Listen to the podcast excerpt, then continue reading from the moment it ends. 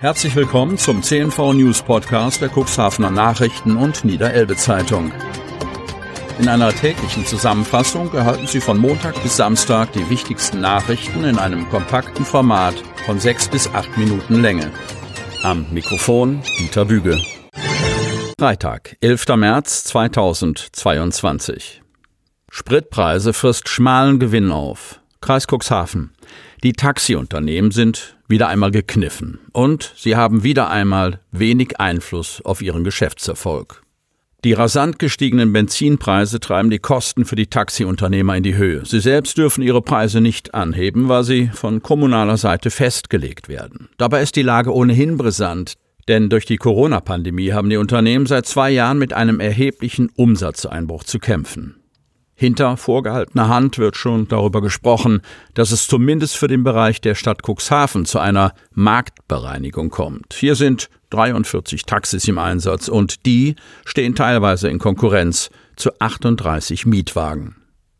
Der Taxitarif wird von der Kommune festgelegt. Mietwagenunternehmer können ihre Preise gestalten, wie sie wollen. Außerdem können Mietwagenbesitzer einfach auch vorübergehend ihr Auto stehen lassen. Taxiunternehmer unterliegen der Beförderungspflicht. Wenn sie ihre Konzession nicht verlieren möchten, müssen sie fahren und in der Gesamtheit der Branche auch alle Zeitfenster für die Fahrgäste abdecken. Eine Senkung oder Aussetzung der Mehrwertsteuer, 7% bis 50 Kilometer lange Touren, darüber hinaus sind es 19%, käme lediglich den Fahrgästen zugute, weil die Steuer für die Unternehmer ein durchlaufender Posten ist. Neben der Senkung der Spritpreise, die aktuell nicht zu erwarten ist, könnte eine Erhöhung des Taxitarifs den Unternehmen helfen, aber das geht nicht so einfach. Die Beförderungsentgelte werden in der Verordnung der Kommunen geregelt. Hier bedarf es aber Vorarbeit der Verwaltungen und letztendlich der Beschlüsse der Politik. In der Stadt Cuxhaven ist nach Angaben von Pressesprecher Marcel Kolbenstädter keine Tariferhöhung angedacht. Auch seitens der Taxibetreiber gab es diesbezüglich kein Signal.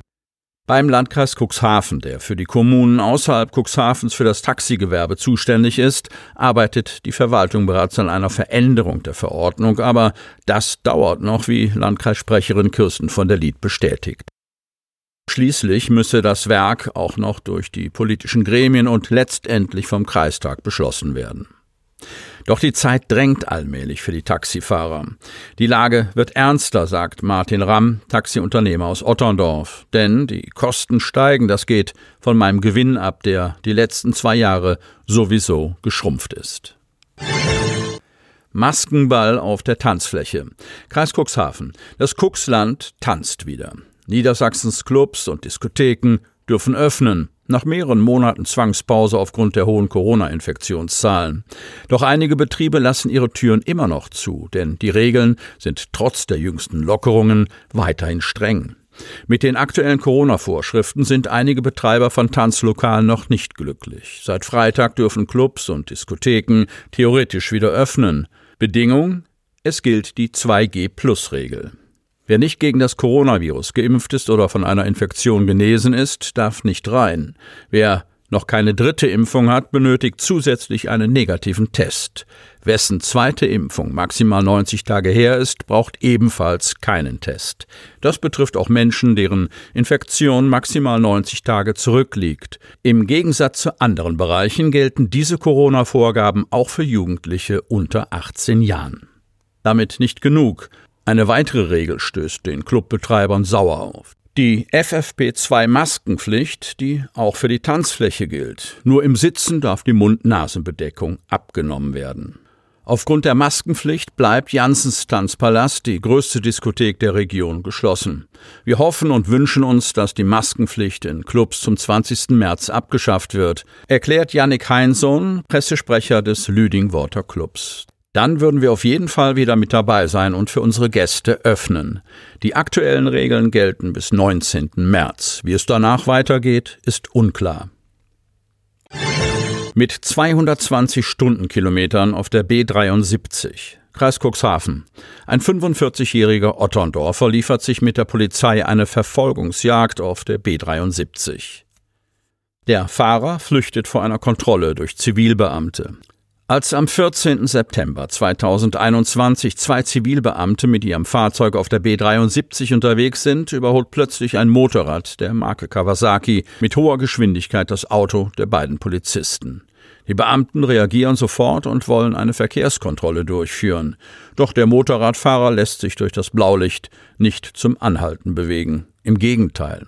Bei der Bauart des Motorrads des Angeklagten handelt es sich um ein sogenanntes Superbike. Entsprechend fällt auch die Fahrleistung aus. In knapp neun Sekunden kann die Maschine laut Herstellerangaben auf 200 Kilometer pro Stunde beschleunigen. Doch die volle Leistung der Maschine muss der Mann auf der Flucht vor den Beamten Richtung Stade gar nicht ausschöpfen.